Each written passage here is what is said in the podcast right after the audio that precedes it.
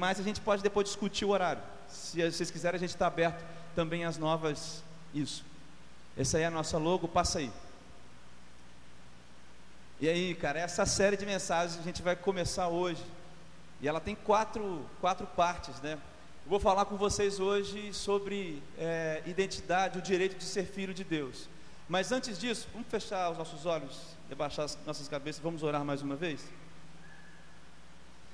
Senhor meu Deus, Pai, obrigado, porque até aqui, até essa hora da manhã, Deus, o Senhor já nos falou, já né, assim, esteve conosco aqui na escola dominical. Obrigado porque, por todos os que estiveram aqui nessa manhã, por todos os que estão aqui agora. E nós te entregamos, ó Deus, como o primeiro ajuntamento aqui desse projeto, ó Deus, nós entregamos tudo nas tuas mãos, porque é para a sua honra e para a sua glória.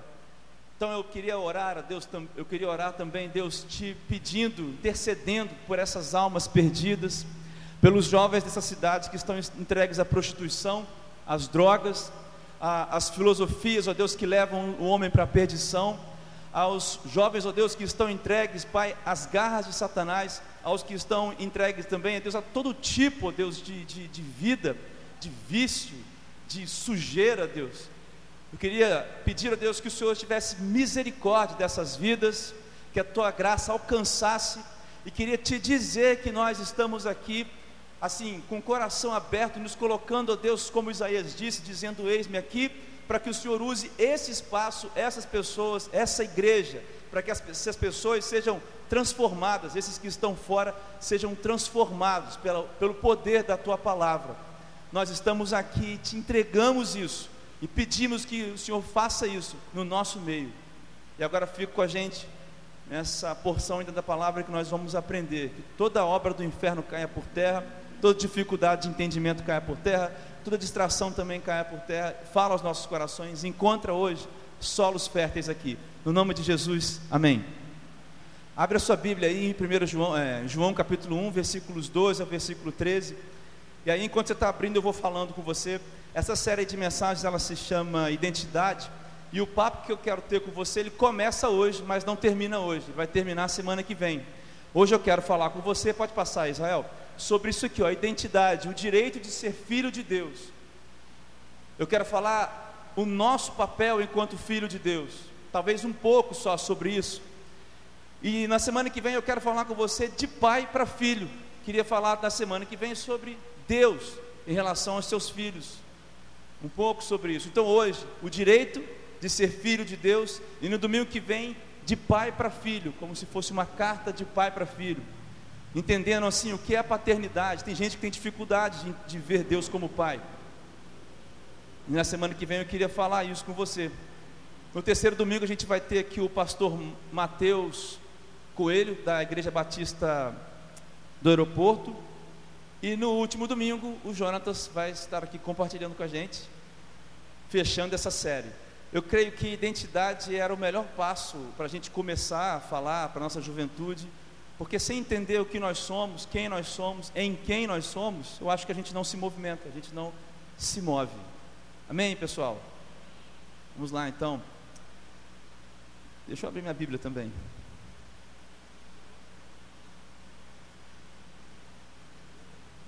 João capítulo 1,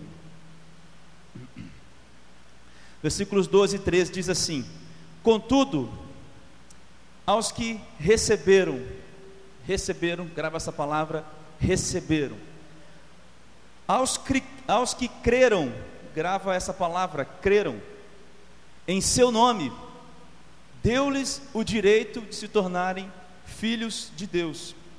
Aí o 13, né? Os quais não nasceram por descendência natural, nem pela vontade da carne, nem pela vontade de algum homem, mas nasceram de Deus. Eu queria fazer uma rápida introdução com você. Ontem a gente teve aqui o pastor Valdo, falou algumas coisas que eu já ia falar, e eu queria dizer para você assim, que existe uma, uma, uma, uma ideia errada de que todas as pessoas têm direito nasceram assim com o direito de serem filhas de Deus, assim como se elas fossem já filhas de Deus. Porque existe uma distinção entre criatura e filho. Tudo que Deus criou é criatura de Deus, mas nem tudo que Deus criou é filho de Deus. Você viu no texto claramente que existem duas coisas aqui que filhos de Deus fazem, que para que a pessoa seja o filho de Deus, que ela tenha o direito de ser filho de Deus, duas coisas básicas aqui que eu vou falar com você hoje. Então eu queria desmistificar essa história de que todo mundo é filho de Deus. Ah, eu também sou filho de Deus, também mereço. Mentira. Nem todos são filhos de Deus. Todos são criaturas, mas nem todos são filhos de Deus. E a Bíblia coloca essa história de filhos numa dualidade. Dualidade são duas coisas concorrendo, e no caso da Bíblia, são duas coisas opostas, ou duas realidades opostas. Eu vou citar vários versículos hoje, você pode ir só acompanhando. Deve estar gravando aí também. Pode crer. Então é isso aí. Colossenses capítulo 1, versículos 13 e 14. Ele nos libertou do poder das trevas, trevas, e nos transportou para o reino do seu filho amado, em quem nós temos a redenção, a remissão dos pecados. Ou seja, filhos das trevas e filhos da luz. E aí, pessoal, não existe filho do meio, ok? Introdução aqui ainda. Não existe filho do meio. Ah, eu tomei lá, tomei cá. Você é filho das trevas ou você é filho das luz, da luz? Efésios 5:8. Porque no passado vocês eram trevas, mas agora são luz do Senhor. Vivam como filhos da luz. 1 Pedro 2, 9 e 10. Vocês, porém, são geração eleita, sacerdócio real, nação santa, povo de propriedade exclusiva de Deus a fim de proclamar as virtudes daquele que o chamou das trevas para a sua maravilhosa luz. Então você tem que entender que ou é filho das trevas, ou é filho da luz. E trevas aqui, trevas, trevas é o pecado. Trevas são pessoas que fazem aquilo que o diabo tem vontade que elas façam.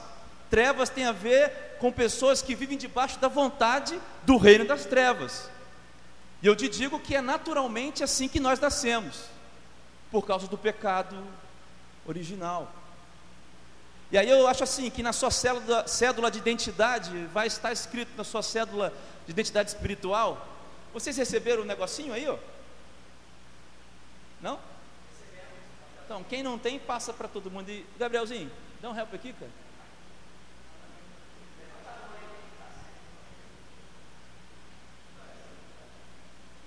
Isso aí é uma coisa legal, isso aí, cara. Segura aí. Beleza, vou continuar para a gente ganhar tempo. E aí eu acho que na sua cédula de identidade espiritual, na cédula de identidade espiritual, se você tivesse, se, se houvesse, se a gente pudesse imaginar, lá vai ter que estar escrito assim: olha, é filho de Deus ou filho das trevas. Não vai ter assim, André, filho do meio. Não, não, não ou é um filho de Deus, ou é filho da luz e das trevas, ou das trevas. Antes de entrar no que eu queria falar com vocês hoje, quem são os filhos das trevas? São os que não amam a Deus e escravos do pecado. Quem teve aqui ontem ouviu o pastor Waldson pregar sobre 1 João, capítulo 3, primeira epístola do evangelista João, do apóstolo João. E é o seguinte: olha, a condenação é esta: que veio a luz do mundo e os homens amaram mais as trevas do que a luz, porque as suas obras eram mais. Porque todo aquele que faz o mal, todo aquele que faz o mal, todo aquele que é das trevas, odeia a luz e não vem para a luz, para que as suas obras não sejam reprovadas. Olha, isso aqui é muito forte. Esses são os filhos das trevas. Mas existem umas conquistas dos filhos de Deus, que a Bíblia também fala. Eu estou aqui na introdução. Algumas coisas que a Bíblia fala sobre os filhos de Deus. Eles são livres do medo, eles não são mais órfãos espirituais e não são mais escravos do pecado. Olha o que diz Romanos 8, versículo 15. Porque vocês não receberam o espírito, espírito com E minúsculo, de escravidão, para viverem outra vez atemorizados, mas receberam o espírito com E maiúsculo de adoção por meio do qual clamamos Abba Pai. Adoção no sentido dos judeus, de quando o judeu adotava, a, a, a, a, cultura era essa, que quando adotava era, era um laço tão forte, ou até mais forte do que um, um laço de sangue entre um pai e um filho. O apóstolo Paulo usa essa analogia para dizer que aqueles que são, aqueles que são adotados por Deus, esses laços não são desfeitos. E não é um espírito de escravidão, um espírito que, como, escra, como o pecado faz, mas um espírito de adoção, de filhos que podem se chegar ao Pai. As conquistas também dos filhos de Deus, segundo a Bíblia, é que eles são herdeiros das promessas de Deus. Olha só o versículo 17 do mesmo capítulo 8. Se somos filhos, somos também herdeiros de Deus e co-herdeiros com Cristo. Se com Ele sofremos, para é, se com Ele sofremos, para que também com Ele sejamos glorificados. Nós somos também portadores, os filhos de Deus são portadores de uma herança. 1 Pedro capítulo é, é, é, 1, é, versículos 3 e 4. Falo mil vezes esse texto aqui. Agora temos uma viva esperança, uma herança imperecível, imaculada, que não, se, que não muda nem se deteriora, guardada para vocês dos céus. Então, é muito bom falar que é filho de Deus, porque ninguém aqui, eu tenho certeza, que ninguém aqui quer ser encontrado como filho das trevas. Escravos, pessoas que não amam a Deus. Todo mundo aqui quer ser livre do medo, não quer mais ser órfão espiritual, não quer ser mais escravos do pecado, quer ser herdeiros da, quer ser herdeiro das promessas de Deus em Cristo Jesus, quer ser portador dessa herança que Pedro fala, que é a nossa salvação, um dia encontrarmos Jesus, que essa vida não é o fim. Todo mundo quer isso, todos querem. E talvez você ache também que vive essas coisas. Mas o texto de João, eu queria voltar agora para o texto de João, deixa duas coisas bem claras para a gente aqui. E duas palavras ou duas ações estão ligadas ao direito de ser filho de Deus. Ter acesso aqui às promessas, portadores de uma herança, livres do medo. Tem duas palavras, e as palavras são receber, e o, é, os que receberam e os que creram. Os que receberam e os que creram. E receberam aqui, o sentido é de que tomaram posse. Receberam, tomaram posse. E os que creram aqui pode também significar aqueles que creem por causa da própria santidade de Jesus, que são impactados por ela. Eu queria pensar com você sobre essas duas ações, rapidamente. E aí, quando a gente fala assim, ah, você tem que receber Jesus, hoje, nos dias de hoje, 2020, parece um negócio muito esquisito, muito fora da realidade. Estava conversando ontem com a Lohane, depois do Saluz, ela perguntou, tá, mas nem lembro a pergunta, mas ela perguntou uma coisa assim, é, ah, como eu vou saber que é a vontade de Deus, certa coisa, certa coisa? Porque a gente fala, fala, fala, fala, e assim, qual é a a, a, o viés prático da coisa. A palavra de Deus revela a vontade dele. E qual é o viés prático desse negócio aqui de receber? Porque João está falando de Jesus Cristo. João está falando de Jesus, aqueles que o receberam. E aí, no contexto aqui do seu povo, dos judeus, ele veio para que os seus, os seus não receberam. Mas e hoje? Eu acho, pode passar Israel, eu acho que aqueles que os recebem estão conectados com o Espírito Santo, porque Jesus veio, morreu, ressuscitou e deixou o Espírito. Então, se eu pudesse traduzir, aqueles que os recebem, aliás, que recebem Jesus, são aqueles que são guiados pelo Espírito. Aqueles que são guiados pelo Espírito. Agora, olha só o que diz Romanos 8, versículo 14, Pimpão. Olha aqui. Pois todos os que são guiados pelo Espírito de Deus são filhos de Deus troço, troço é, é violento, cara. O negócio aqui é, vai pá. Pois todos os que são guiados pelo Espírito de Deus são filhos de Deus. Mas guiados para uma vida de quê? Eu acho que em primeiro lugar, são guiados a uma vida de santificação. Está aí. 1 Pedro, 1 Pedro 1, versículos 15 e 16. Pelo contrário, Assim como é santo aquele que nos chamou, sejam santos também vocês em tudo o que fizerem. Eu queria destacar isso aqui: tudo o que fizerem, porque está escrito, e agora o Pedro vai citar Levíticos: sejam santos, porque eu sou santo.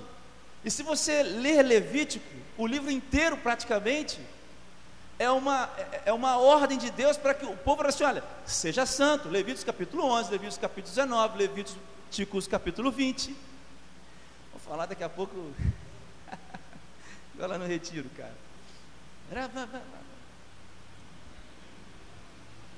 A citação aqui de Pedro é lá Levíticos. E aí a gente vai relativizando a santidade. E se você ler Levíticos, você já viu como é pesado o livro de Levíticos?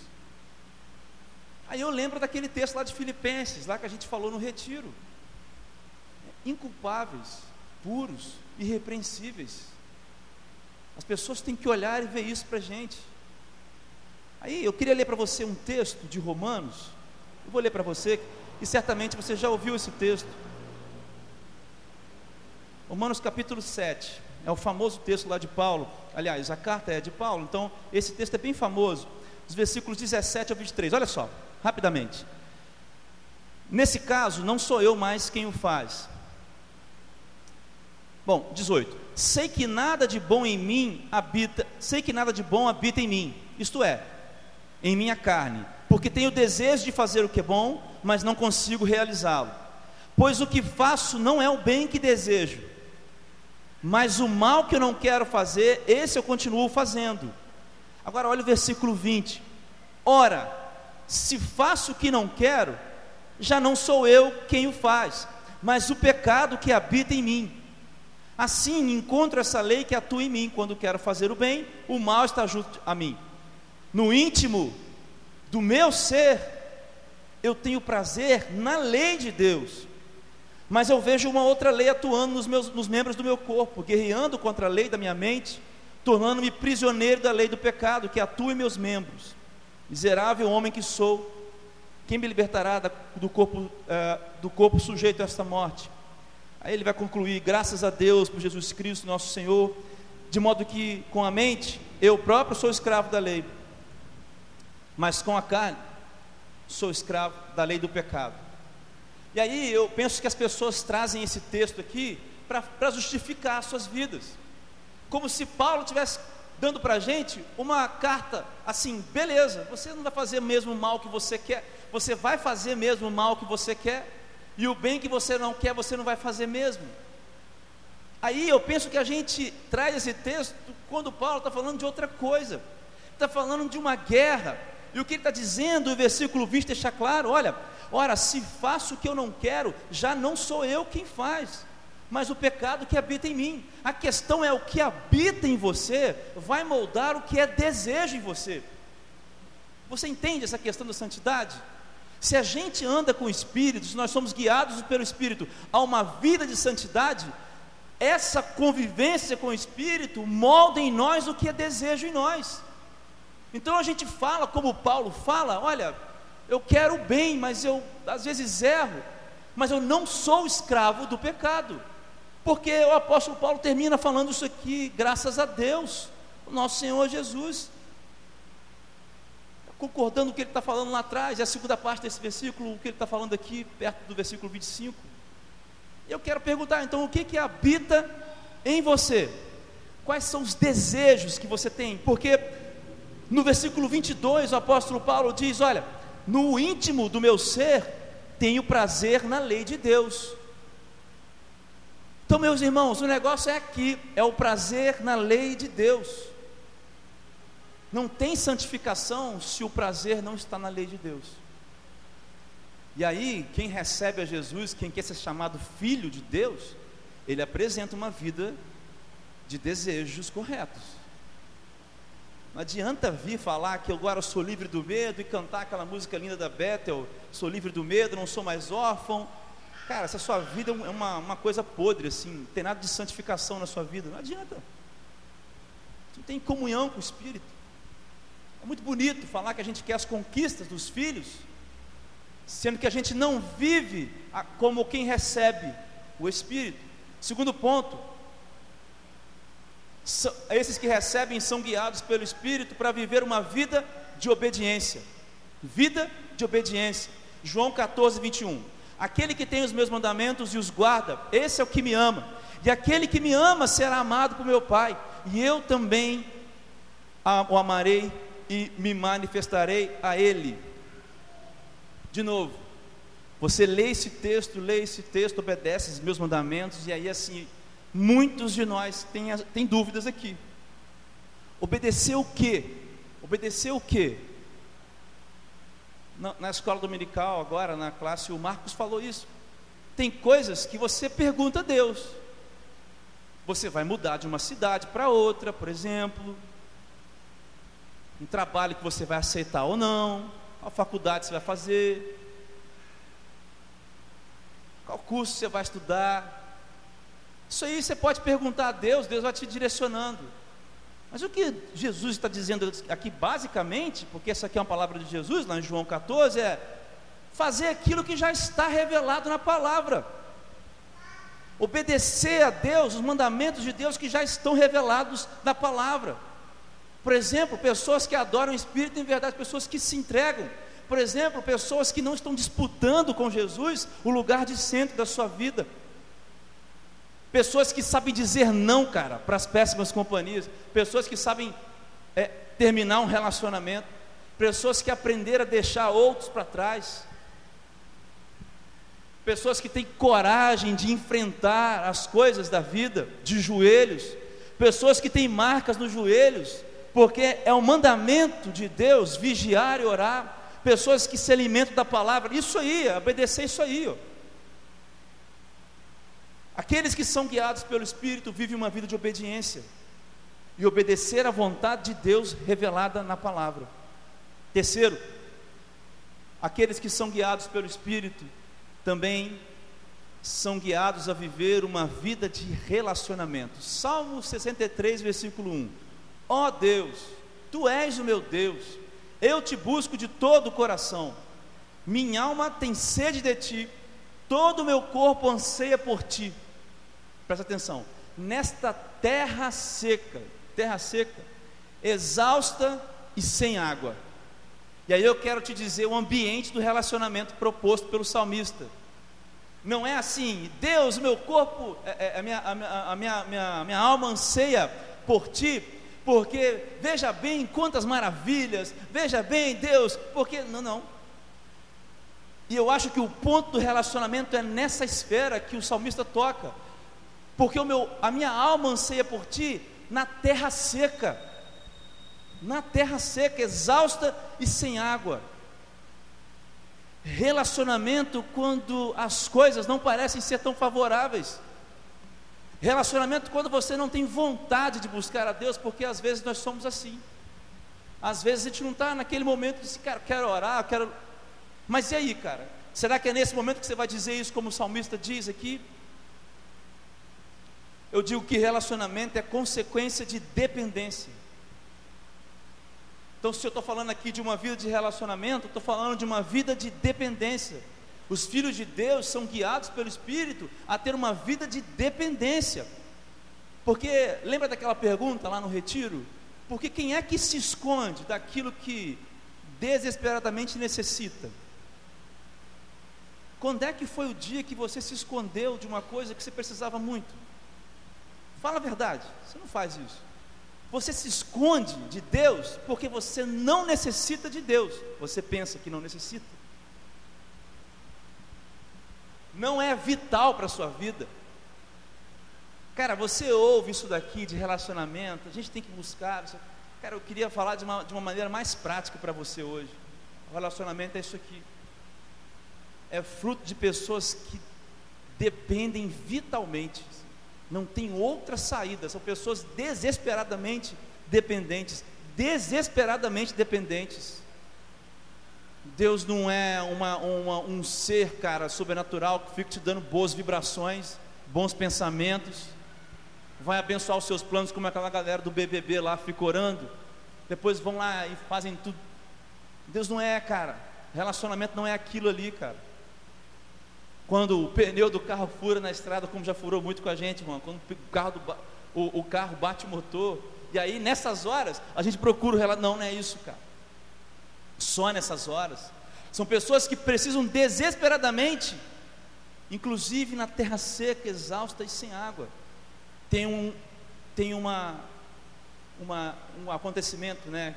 ano passado, que me marcou muito, que foi quando um, um missionário, o Simon até falou disso, eu lembrei, perdeu a sua filha, tinha 17 anos, ele era missionário na África, e a menina foi morta, assassinada, foi roubada e assassinada. E aí eu fiquei pensando sobre adoração, e eu falei assim, pois é, será que essas pessoas vão querer buscar a Deus, os pais, a família? Eu não estou desrespeitando o luto desse momento, que é realmente muito difícil. Mas será que Deus vai continuar sendo Deus para eles ou para nós quando essas coisas acontecem? Quando as piores coisas acontecem? Eu acho que o relacionamento está aí. A chave do relacionamento é essa aí: entender que nós somos desesperadamente dependentes. Amém? E eu quero seguir para o segundo ponto e último ponto. E aí eu acho que crer são aqueles que creem em Jesus como, pode passar aí, como Filho de Deus e Senhor. Os filhos de Deus são aqueles que creem em Jesus Cristo. Creem em Jesus Cristo. Como? Como muitas coisas. Não vou ter tempo de falar tudo, mas eu queria pontuar só algumas. Creia em Jesus como Filho de Deus e Senhor. Mateus 15, 16, 17. E vocês? Perguntou ele, Jesus perguntou para os discípulos: Quem vocês dizem que eu sou? Simão Pedro respondeu: Tu és o Cristo, o Filho do Deus vivo. Respondeu Jesus: Feliz é você, Simão, filho de Jonas, porque isso não foi revelado a você por carne ou por sangue, mas por meu Pai que estás nos céus. Interessante que quando Jesus faz essa pergunta, é no momento de desistência de muitas pessoas, é no momento conturbado, e Simão dá esse, dá essa, é, desculpa, Pedro dá essa, essa afirmação: Tu és o Cristo, o Filho do Deus vivo. E aí eu penso que assim, aceitar Jesus como Filho de Deus e como Senhor de forma prática é muito difícil, porque naquela época Jesus não preenchia os requisitos do ideário do libertador daquele povo. Porque os judeus esperavam alguém que viesse libertar o povo da opressão, como as profecias há mais de 700 anos antes dele profetizavam. Alguém que viria como o rei Davi, que a espada matava e vencia os exércitos. E Jesus não foi esse. O rei que nasceu na manjedoura, o rei que andou com pescadores, o rei que andou com prostitutas, o rei que destruiu a, a religiosidade, religiosidade daquela época. Foi esse, esse foi Jesus. E aí é a mesma coisa hoje. Porque se naquela época as pessoas tinham dificuldade de aceitar a simplicidade de Jesus, eu acho que hoje nós temos dificuldade de, de aceitar o confronto das suas palavras. Meus irmãos, é muito complicado essa questão, porque Jesus Cristo ele não pode, como eu disse aqui já, ocupar outro lugar a não ser o lugar de Senhor. Isso significa que você não pode ser o Senhor, significa que o seu relacionamento, seus filhos, seu marido, sua esposa, sua avó, seu sonho de fazer uma carreira, que é o nosso caso aqui, nós jovens, a maioria de nós, não é isso que é o Senhor. E a gente encaixa Deus numa ideia de Jesus para os dias de hoje, um Jesus cool, massa, maneiro demais. Cara, não é por aí, cara. A palavra de Jesus é a mesma ontem, hoje, sempre será, sempre desafiando, sempre cortando no âmago do ser humano as coisas, revelando quem nós somos. Jesus disse que Ele é a verdade, a vida e o caminho. Você já me ouviu falar sobre isso aqui? Jesus não está à prova para que você veja assim, se Ele é Deus ou não, se a sua verdade se bate, bate com a dele. Jesus é a verdade, e quem muda é a sua mentira porque a verdade sobre você é que você é dependente dele. As pessoas, vou te explicar uma coisa, rapidinho aqui. É, eu vou dizer que é, essa Bíblia aqui é um caixote, tá certo? Um, um, uma caixa. Bom, isso aqui é um livro, né? Fisicamente falando. E o livro ele não é, ele existe. Então quando eu falo por isso aqui, que isso aqui é uma caixa, como eu sou, eu tenho faculdades mentais, eu sou e existo ao mesmo tempo, eu posso dizer por isso daqui que isso daqui é uma caixa e vou acreditar que é uma caixa. Aí tem um monte de coisa que explica por que, que a gente chama o boi de boi, o cavalo de cavalo, o negócio de negócio. Por causa dos jogos de linguagem, a gente é assim, a gente dá nome às coisas. A pedra no caminho do poema lá, podia falar que tem uma piscina no caminho, sei lá. Mas a gente dá nome às coisas porque a gente tem essa, essa, essa faculdade de ser, que as coisas que existem nem todas têm. A diferença entre ser e existir. E aí a questão é que a gente coloca Deus assim. Então Deus é aquilo que eu acho que Deus é. Deus é aquilo que as minhas faculdades mentais dizem que Ele é. Ah, meu irmão, mas a, a, a, a dinâmica é o, é o contrário. No caso de Deus, nós é que somos o objeto, aqui ó. Deus é quem diz para nós o que nós somos, e nós é que nos adaptamos àquilo que Ele disse que nós somos, e não é o contrário. E eu acho então que essa questão de entender o Filho de Deus, Jesus como Filho de Deus, o Senhor, passa por aí. Nós encaixamos Jesus em nossas ideias, conceitos e valores. Mas aqueles que são filhos de Deus creem em Jesus porque conhecem Jesus. Porque a verdade de Jesus, a verdade de Deus, da palavra de Deus, revelada em Jesus, molda completamente quem nós somos. E por fim, eu quero falar que aqueles que são filhos de Deus creem em Jesus como o Salvador.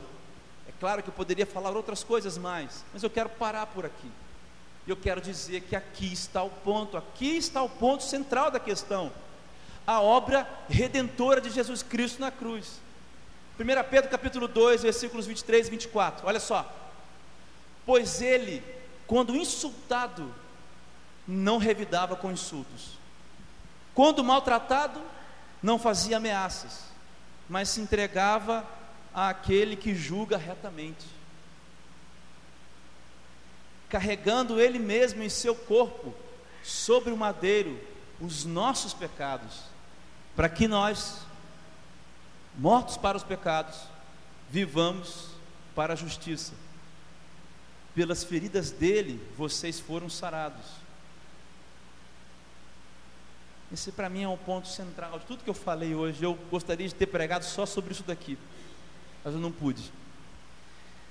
Nós só somos filhos de Deus porque Cristo nos tornou filhos de Deus. Eu quero convidar você a ler Hebreus.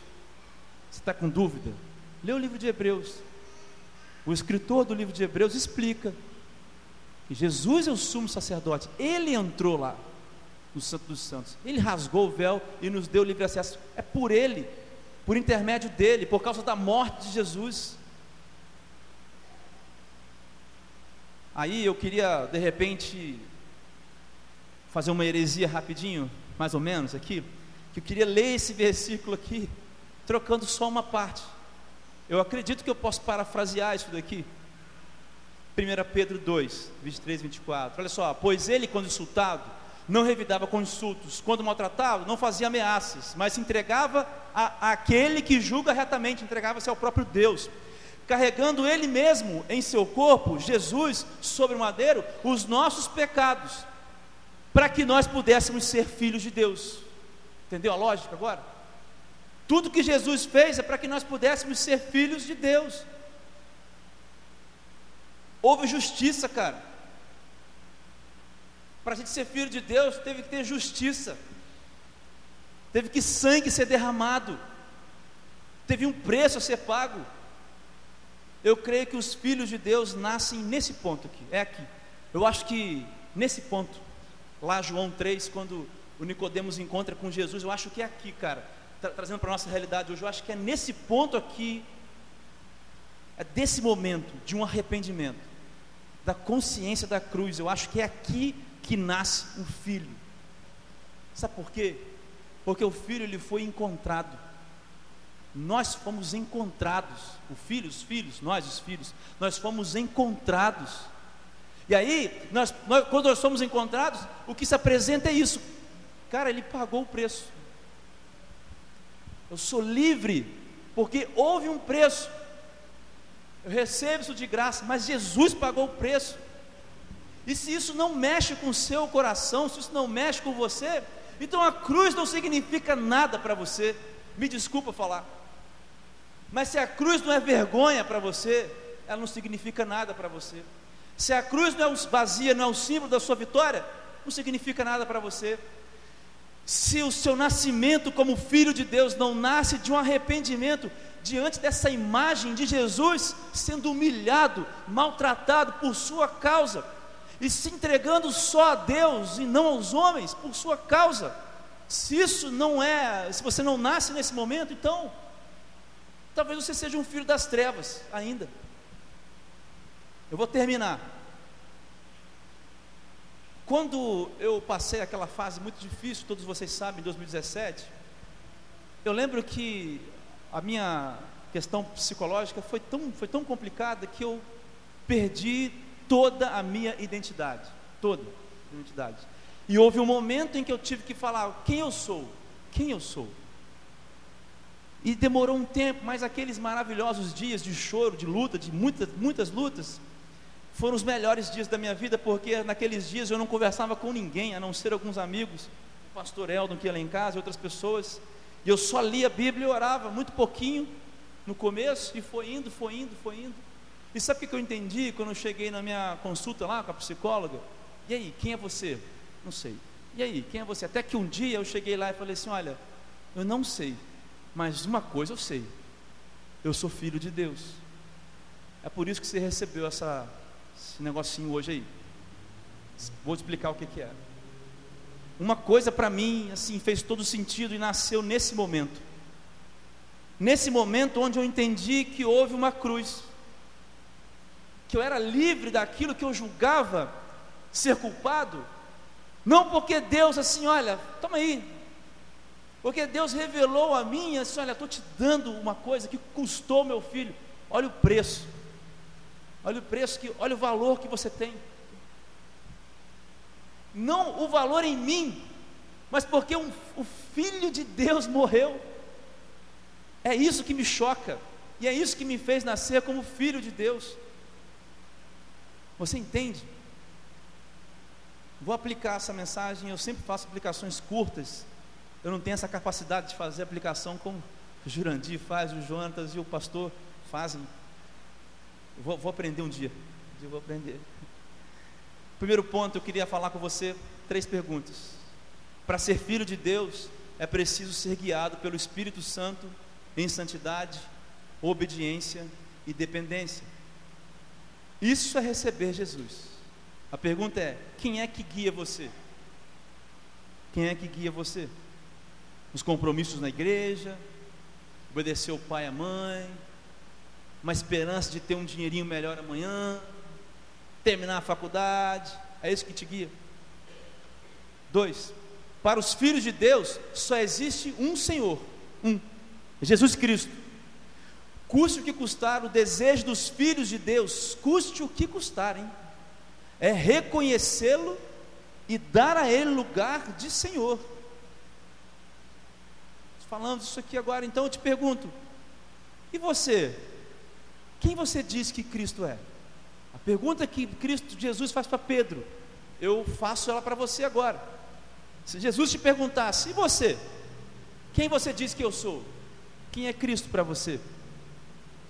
E terceiro, os filhos de Deus jamais se esquecem da cruz.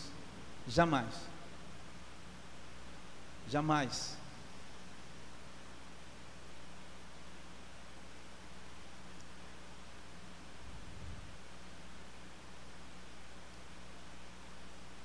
Porque a vergonha também é vitória para mim e para você. Ontem eu cantei uma música aqui e ela se chamava Na Sombra da Cruz.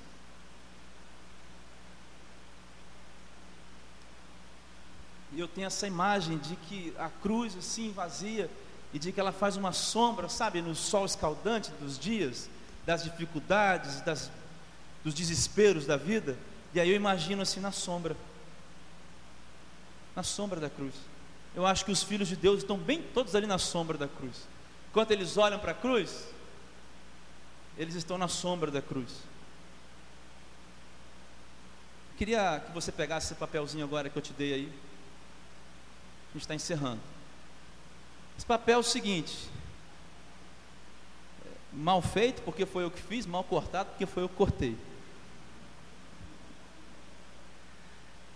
Cara, isso é só para você guardar. Tem aí o um nome, a foto aí, o negócio de um lugar de foto.